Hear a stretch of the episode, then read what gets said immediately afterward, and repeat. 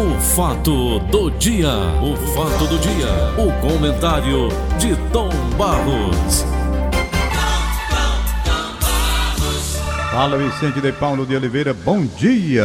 Bom dia, Francisco Antônio de Paula Barros. Tudo bem com você, Paulinho? Rapaz, a gente acompanhando, estava ouvindo agora você fazendo Rádio Notícias de Barros, Tomás.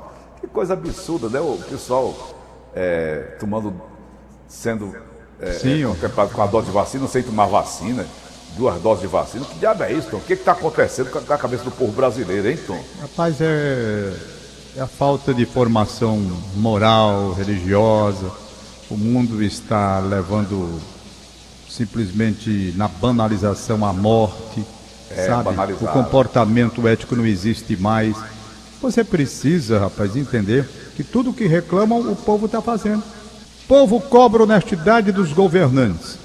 Entretanto, aqui embaixo pratica praticamente a mesma coisa. É. Porque isso que estão fazendo na. Olha, Paulo, você ser vacinado e ter que prestar atenção para saber se vai ser vacinado, meu amigo, não precisa dizer absolutamente mais nada.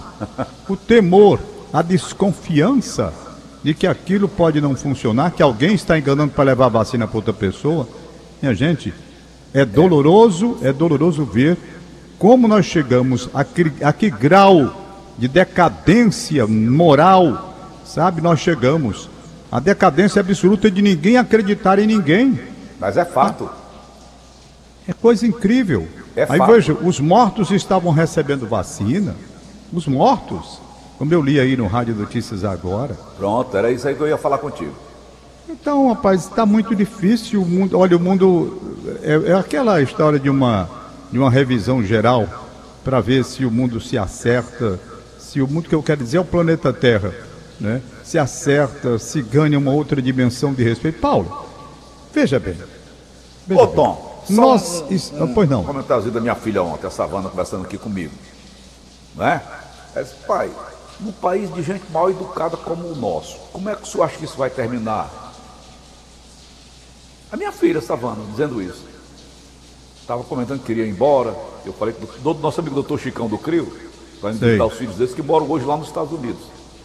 Vai passar 40 dias por lá com os filhos e os netos. E a Savana disse: Ah, se eu pudesse, pegava aqui o meu marido, meus filhos e ia-me embora também, pai. Porque aqui não dá. Não dá, mas não é só aqui não, né, Tom? Isso é no mundo inteiro. É, o mundo está em crise. O mundo está em crise. Isso daqui é mais ou menos, eu vou dizer, como simplificando a coisa. O mundo é em crise. Veja, aqui a Gentilândia se tornou um bairro bem perigoso, um bairro onde tivemos já a morte de sete pessoas numa pracinha e depois de uns três anos tivemos seis pessoas baleadas na mesma praça. Por aí você tira como o ambiente se tornou, fora outros assassinatos que aconteceram aqui. E muitas pessoas me aconselharam a sair do bairro. Pai, saia do bairro, É. você é um homem público, fica exposto. E eu não queria sair do bairro, primeiro porque eu gosto muito da minha casa, né, que foi comprada pelo meu pai e pela minha mãe, e eu fiquei com uma casa porque comprei a parte da minha irmã. Eu gosto da minha casa, eu não gostaria de sair. E muita gente já pediu. A Beth, minha mulher, quer porque quer sair daqui. Não quer mais morar aqui. Aí então o que é que acontece? Eu estava explicando para ela.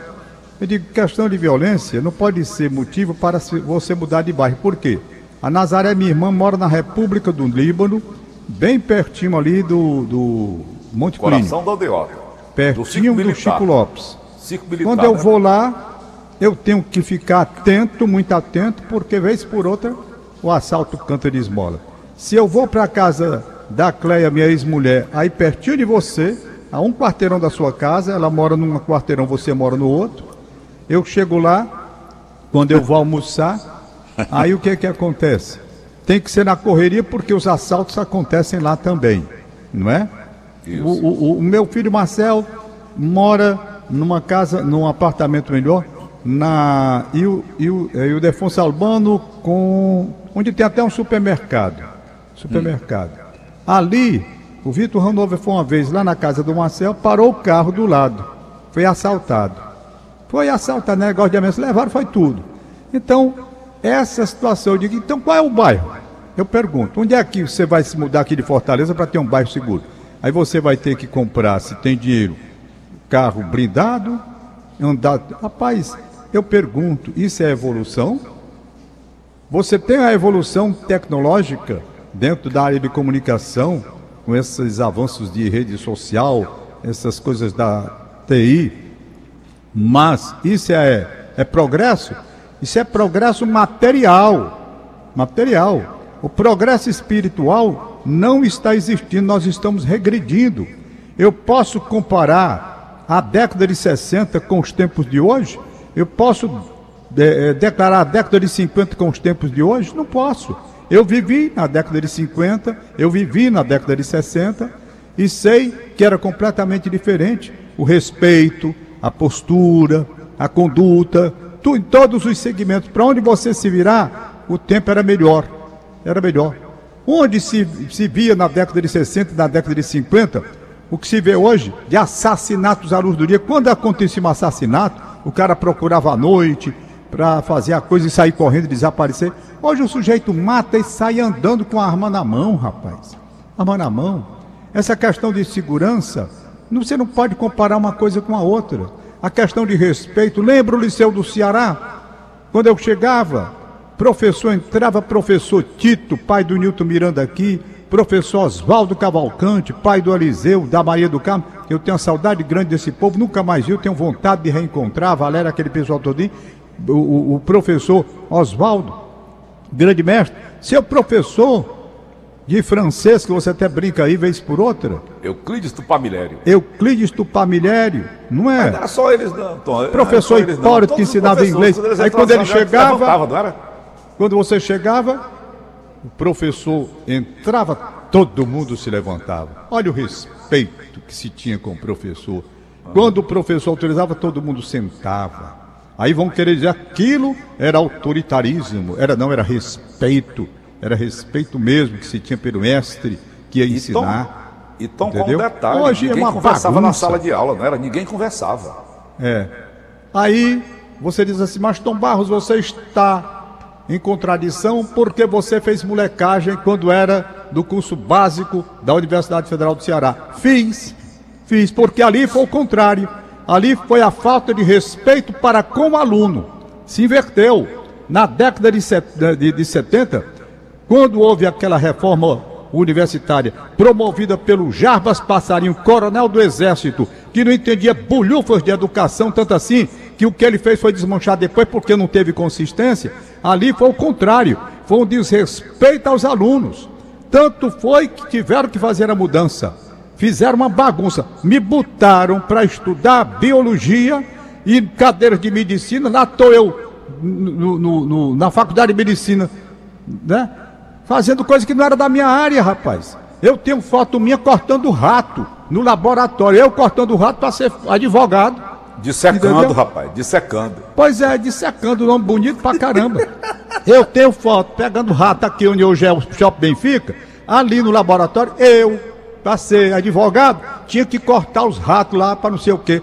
Então essa reforma que foi doida para evitar a formação de liderança, para separar todo mundo através de crédito, ali foi o contrário, foi um desrespeito que já começou para com o aluno, sabe? Tanto assim que eles desmancharam. Quando era o contrário, o respeito existia de parte a parte, aluno, professor, professor, aluno, isso não acontecia.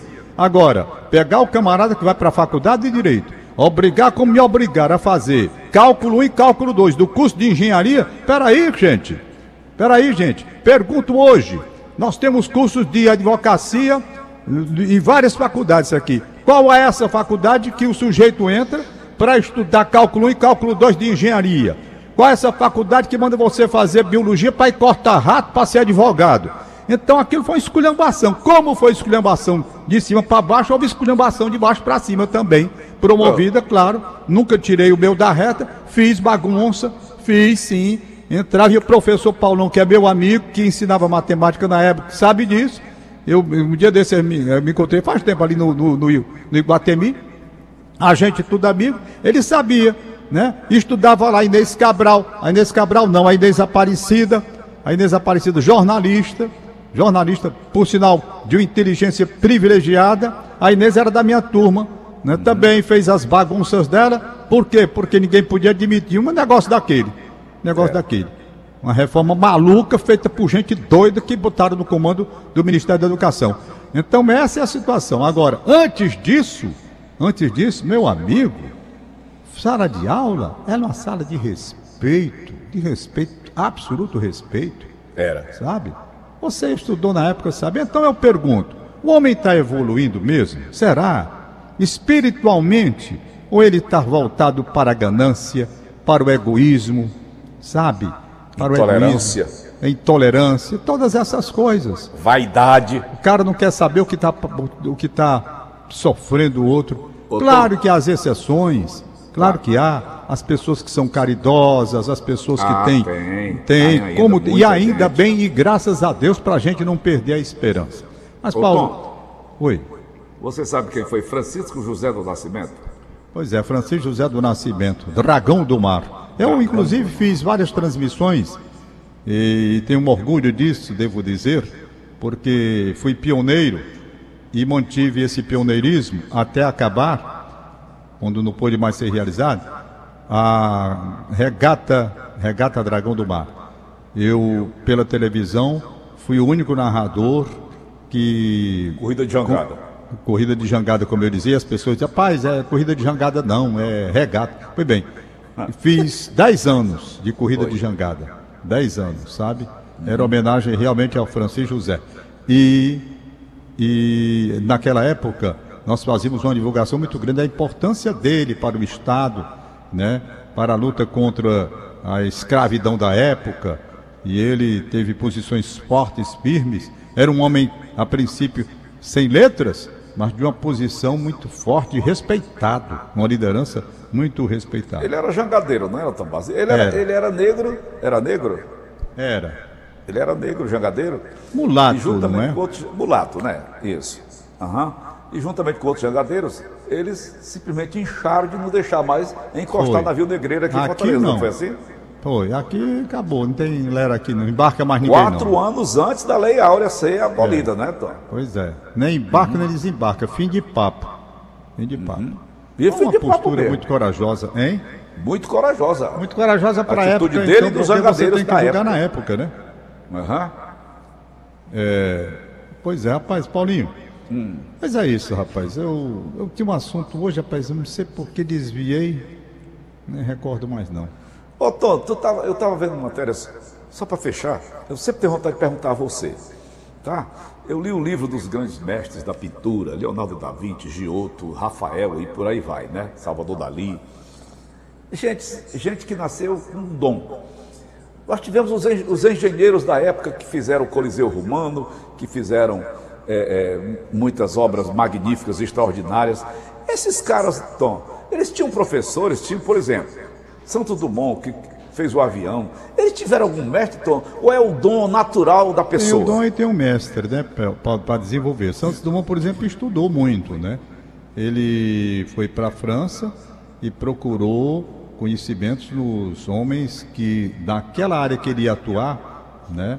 Ele procurou os conhecimentos necessários. E, claro, como você tem o dom, você vai desenvolvendo. Agora, eu acredito, por exemplo, que você pega Michelangelo, não é? Miguel Ângelo, é. Aí você olha assim e vê a obra e diz, meu amigo, como é que pode um negócio desse? Aí eu não consigo explicar, eu não consigo. Se você me perguntar. Não teve eu escola para aquilo ali, não é, Tomás? Não temos como. Você chega, pega uma pedra, uma pedra de mármore, cisel, começa a esculpir e vai, no fim, diz está aqui para vocês.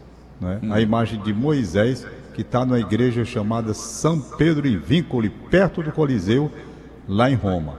Ela é Tem lá pequenininha, é. Tom? Hein? Davi, quem fez foi ele também? Também. Davi. Então, veja, aí você pega uma imagem daquela, você olha e diz, ah, como é que um homem, um homem pode pegar uma pedra e transformar num negócio desse aí? Não tem, aí é gênio. Você não pode analisar o gênio porque é diferente, extremamente diferente, né? É, Eu conheço é duas obras dele. Eu conheço a Pietá e conheço também essa de Moisés. Qual é a Pietá, realmente- Tom Barros? É aquela Aquela que está lá, o Jesus Cristo no- nos braços de Nossa Senhora. nos braços da mãe, já né? retirado da cruz. Então, É a eu, mesma Madonna? eu digo, eu digo, eu digo a você que fiquei impressionado. Inclusive essa estátua, ela foi alvo, né? Tentaram destruir a estátua, esses terroristas, esses camaradas. Hoje ela está inclusive no Vaticano, pelo menos a última vez que eu estive lá, com a prova de bala, um vidro. A de Moisés não, a de Moisés eu acho até uma loucura deixar aquela imagem como está, porque você chega próximo mesmo da estátua de Moisés. Claro que tem o serviço de, de vigilância que está monitorando tudo, mas eu acho que uma pessoa que queira destruir aquela imagem de Moisés, destrói, porque a gente chega muito perto, muito perto, sem nenhuma proteção, aquilo poderia colocar um vidro à prova de bala, coisa assim, mas está lá. Então, os gênios da humanidade, rapaz, o cara não tem como analisar, não. Gênio, pronto, o nome está dizendo, né? Tem Gênio. o sujeito entender como é. Porque o importante dessa estátua de Moisés é o seguinte: ele, ele conhecia a anatomia, Michelangelo. Então, ele conhecia a anatomia, né? E quando ele vai fazendo a escultura, todos esses essas veias que a gente tem, essas saliências que a gente tem, tudo está lá, no lugarzinho certo, exatamente como se fosse uma coisa de verdade. Entendeu? Quer dizer, ele sabia a anatomia completa do corpo humano para colocar naquela estátua de pedra tudo, rapaz. Você vê nas, aqui na mão, na mão essas veias que a gente tem, tá entendendo? Uhum. Tudo tá lá, rapaz. O, o, músculo, os músculos, no, no, na verdadeira dimensão do, lugar. É um negócio de doido, rapaz. E o gênio Leonardo da Vinci, então esse foi extraordinário demais também, não foi? Também, também. Leonardo da Vinci. Uhum. Eu sei até que. Eu li uma matéria sobre um, um, pintor renascentista na época, lá de Florença, chamado Giotto. Então, ele chegou na academia lá onde ele foi fazer a preparação e desenhou uma mosca no quadro que o mestre dele tinha feito. Ele desenhou uma mosca. Sim. E o mestre saiu e tal, quando voltou, tava aquela mosca do quadro, sabe? Aí o mestre pegou um mata-mosca. o cara era tão perfeito, Tom, ele desenhou um coelho, você pensava que o coelho estava vivo. Rapaz, eu, eu, é. esse livro me deram, é um livro que veio lá de Portugal, não sei quem foi que me deu, até a minha neta já levou, a Bia já levou, ela adora, já leu três vezes sobre sei. esses grandes gênios da pintura na época. Mas, rapaz, eu fiquei pensando, meu Deus, quem foi que orientou esses, esses grandes mestres, né? Nós tivemos grandes nomes como Aristóteles, né? Pitágoras e por aí vai. E eu pois gosto, é. rapaz, de ler sobre esses, essas figuras maravilhosas. É importante a gente ler também. Hoje eu tenho lido pouco, já li mais. Ah, Olha, eu, tô, eu quero eu tô, aqui. Eu quero eu tô aqui. viciado, Tom. Eu tô viciado. É bom, isso é bom, rapaz. Eu, eu inclusive, inclusive, estou cometendo gravíssimo pecado. Além do esquecimento natural que vem com a idade, eu não releio mais essas coisas que eu já li. E eu precisava, sabe? É li bom. muita coisa, hoje esqueço, não lembro mais. É bom, é Paulinho, bom, mas deixa aqui eu fazer homenagem. Faça, terminando. Ao nosso querido Iven Júnior, certo? Iven Júnior. É, eu gosto do tratamento que ele tá, dá para nós dois, Tom Barros, né? É só amigo, né? é. né? Amigo, amigo. É, então, meu amigo CNI... Paulo, meu amigo, como é que tá meu amigo Tom? Eu gosto, rapaz. É bom. Pois bem, então a CNI é, concedeu ao Iven Júnior Ivens Dias Branco Júnior, medalha do Mérito Industrial. Uhum. Comunicado distribuído, né? O presidente da Federação das Indústrias do Ceará, o Ricardo Cavalcante, anunciou que o indicou o empresário Ivens Dias Branco Júnior para receber a medalha do Mérito Industrial. Trata-se da mais alta comenda conferida anualmente pela Confederação Nacional da Indústria. Nesta, ele reuniu também em Brasília, aprovou a indicação com o argumento de que Iven Júnior presta um valoroso trabalho à sua corporação, a M. Dias Branco, com relevância no Ceará e em todo o Brasil. Né, o comunicado acrescenta que Iven Júnior se junta ao honroso rol de grandes empresários que receberam comendo, dentre eles seu pai, o saudoso Francisco Ivens de Sá Dias Branco. Então, isso daqui o Egídio publicou na, na coluna dele. Ah. E alguns dias eu estou, já até mandei uma mensagem especial e ele já respondeu, muito feliz pela justa indicação e, portanto, ele vai receber ele vai receber a medalha do mérito industrial. Com muita justiça, diga-se de passagem, não é? Parabéns, Iven Júnior. Que Deus o ilumine e naturalmente aponte os melhores caminhos para que com sua inteligência o grupo continue crescendo, prosperando, oferecendo tantos postos de emprego, garantindo, garantindo sustento de tantas famílias, principalmente num país em crise como o nosso, no mundo em crise. É nessa hora que o empresário inteligente, como você estava falando, as inteligências privilegiadas, ele consegue abrir caminhos dentro de uma criatividade para continuar na luta e vencendo as adversidades postas em virtude das crises que se estabelecem. A ele, portanto, o nosso carinho, o nosso afeto, o nosso abraço e parabéns pelo que vai ser a festa de entrega no momento oportuno, porque tem esse caso da Covid, é. né, da comenda. Ok, Paulo? Eu lembro, Tom, quando o Ivens pai, Ivens pai, foi inaugurar a fábrica aqui do Conjunto Santa Terezinha, a fábrica Eu de margarina. também. A fábrica de margarina. Que ele chamou, não foi o Ivens, chamou nós dois, né? Fica aqui do meu lado, né? Um do lado, outro do outro, apesar de ter todo tipo de autoridade, mas nós dois ficamos ali ao lado dele. E ele, com muito orgulho, falava da a ideia da, daquela obra, daquela empresa que estava ali sendo entregue à população, do Ivan Júnior. Paulinho, isso aqui foi a ideia do meu filho Ivan Júnior. O orgulho com o qual ele falava, não era, Tomás? Exatamente, exatamente. Rapaz, ele, ele super orgulhoso, feliz quando disse isso para nós dois. Foi verdade. Não é verdade, Tom? Estava também o Marcel, meu filho, estava presente naquela ocasião. Pois é, estava o Paulo Sadar, estava pertinho de mim. Quando ele, orgulhosamente, aí nós saímos conhecendo a fábrica, não foi? Foi. Vamos lá conhecer a fábrica. Pois bom. Então, parabéns, merecido, portanto, merecida a comenda. Então, e vem, Júnior, o orgulho que seu pai tinha de você, ele só contava para nós. Talvez ele nem exteriorizasse em casa, né, Tom? É. Mas muito, para nós ele demonstrava assim uma, um orgulho muito grande do seu trabalho. Uma das coisas que, que o Ivenceu cuidava era de ter preparado a família para a vida. Preparado a família dentro de um espírito de união e isso já foi demonstrado em diversas oportunidades. É importante quando acontece, né? O, o, o chefe é chamado para um outro plano, mas os filhos, dentro de uma comunhão, exatamente pelo que houve durante a trajetória de vida na preparação, os filhos conseguem fazer, imaginando da seguinte forma: como seria que o papai gostaria que isso acontecesse? E eles vão fazendo. Eu acho isso muito legal, eu acho isso muito bonito em todos eles. Em todos eles. Paulinho, Oi. Agora eu tenho uma notícia triste para dar. Ah. Eu rodei aqui um áudio, e você lembra, de uma moça falando, dizendo: Mamãe, o PC está se recuperando, está com força, você lembra bem. E quando foi à noite, eu recebi aqui uma comunicação da Clarice de que o PC faleceu agora à noite. Então, resultado, aquela família a quem eu mando o meu profundo sentimento né, de solidariedade humana a Luísa, que mora aqui pertinho de mim. A Luísa está passando por uma dor que eu não sei. Eu estava até pelo WhatsApp conversando com a Angélica, a irmã dela. Eu não sei como a Luísa tem sustentado tamanha dor. Ela perdeu o Luquinha, primeiramente foi o filho, dois dias depois perdeu o marido, o Paulo César, né? e agora perdeu o, o filho que se chama Paulo César também. Então, é, é muito sofrimento para uma família né, de cinco pessoas, de repente três vão embora. Essa doença é uma doença terrível, meus amigos. Não brinquem, não. Imagine só, numa família, você cinco pessoas, você vê três partirem. Então, Como é que foi força... sua vacinação ontem, Tomás?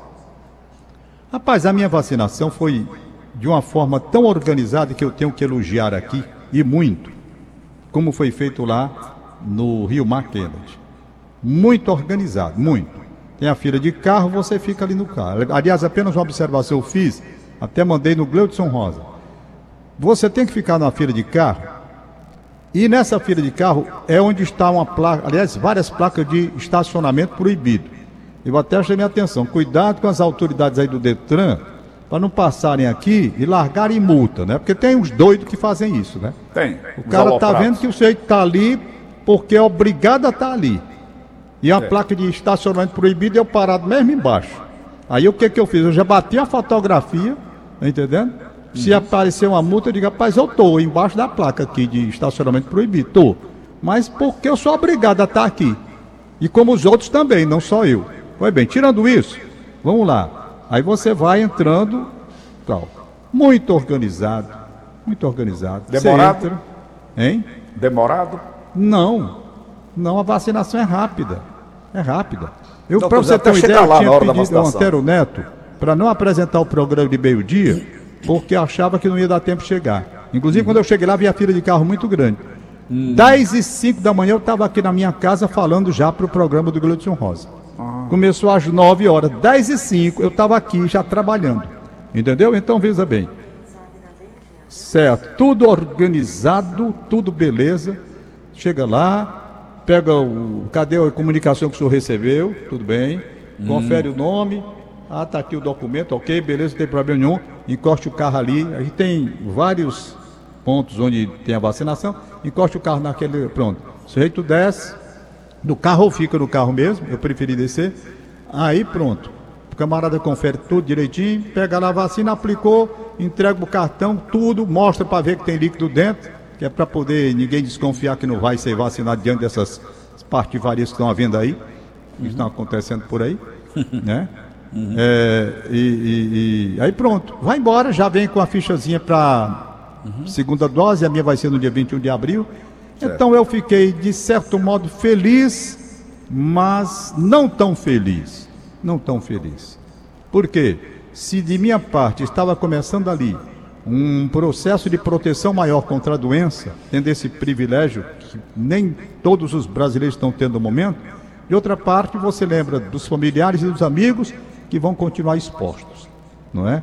Então você está feliz por você, mas você não pode ser egoísta de pensar, eu estou aqui protegido. Não, eu só vou ficar feliz quando eu ver os brasileiros, todos, todos, sabe, vacinados. É, o, o- o novo ministro prometeu vacinar um milhão por dia. Como o, o- mundo, como, é, como o ano dura 365 dias, daqui para o ano, ano que vem, vacina todo mundo, né, Tom Nelson? Hein? É, é muita gente também, né? É, o Brasil tem 211 milhões e 800 mil habitantes, estatisticamente falando. Um milhão por dia, 211 milhões e 800 mil, lá se vão quantos, né, né, Tom? Quantos, an- quantos meses, né? É. O mês só tem 30 dias, são 30 milhões por dia. Se ele conseguir, que eu duvido muito, duvido muito. Rapaz, Mas vamos nós, Tom. nós temos que intensificar, nós temos que intensificar exatamente a vacinação. Não tem outra saída, sabe? Não tem. Não tem. Não tem. Temos que intensificar.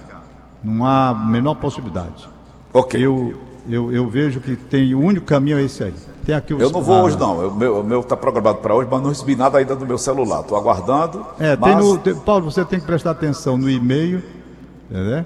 Uhum. É, então, no e-mail e no, no, no WhatsApp. Eu Tá estava certo. até vendo aqui que eu estava dizendo quando eu ver, é quando eu vir, né?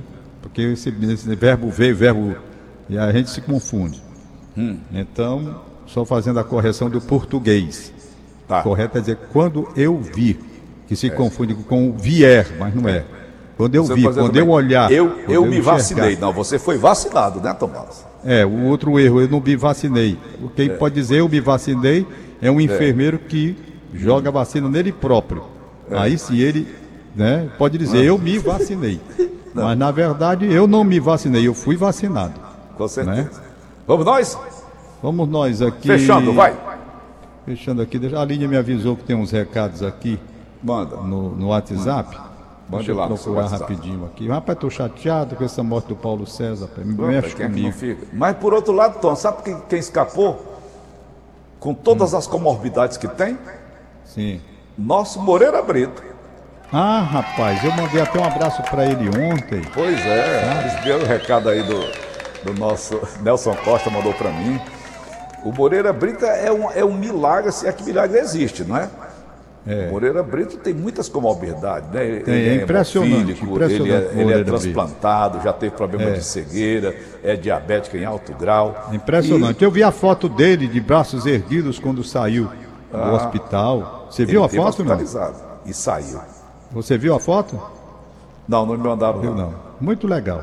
Bom dia, então vamos aqui. A Aline Mariano Vai. me avisou, minha querida amiga Aline Mariano. É, então, bom dia, bom fim, Paulo. Hoje tem uma reclamação. Tem uma irmã de 77 anos e um irmão de 78. Fiz o cadastro dos dois e até agora nada de confirmação. Estão vacinando os idosos de 70. Como fazer? Eu me chamo João Ayrton. Você tem que ligar, ter o número da Secretaria da Saúde e dar a explicação por que, que não saiu. Porque a coisa está muito organizada. É preciso ver se não houve algum problema na hora do cadastramento. Eu tenho uma cunhada que está nessa mesma situação. E nós estamos tentando confirmar através do telefone essa situação aí. Entendeu? Não, então... é porque, então- por exemplo, do que, eu, do que eu vi aqui, nós até 74 anos, só, até o dia 28, eu não sei se é porque aconteceu isso, de hoje já tem o pessoal de 70, né, Tom? Pode ter é, sido. Paulo, é preciso você ficar muito atento. É. é preciso você ficar muito atento, sabe? Ok. Vai, então Tom. vamos ver aqui. É... Estefânia Salgado da Vila União, Antônio José Nascimento, Parque Posto. Parque Posto. É, depois... Ah, esse daqui foi de ontem. Deixa eu ver, Inês Vai. Cabral mandou um agora. Boa noite. Boa noite. Foi de ontem. Meu carinho de sempre e gratidão. É a data de amanhã, 25 de março. Os três aniversariantes serão o deputado Fernando Hugo. Opa. O Luiz Gustavo Aragão Farias Certo. E o garoto Carlos Eugênio, filho do radialista Benê Lima, lá okay. no bairro da Jurema. Meu abraço, que Deus te ilumine sempre. E manda aí um alôzinho aí para Ione Cabral e Vitor Hugo Cabral do Rodolfo Teófilo, e Meire Pessoa e Gabriel Fiuza, lá no Itaperi, tá e a Eminete Fidelis, o Lavor Neto, Tom, são 8 horas 9 minutos, Tom. Acabou. Um Valeu. abraço, boa um sorte, abraço, tchau, Cabral. Paulo. Valeu, acabamos de apresentar... O fato do dia, o fato do dia, o comentário de Tom Barros.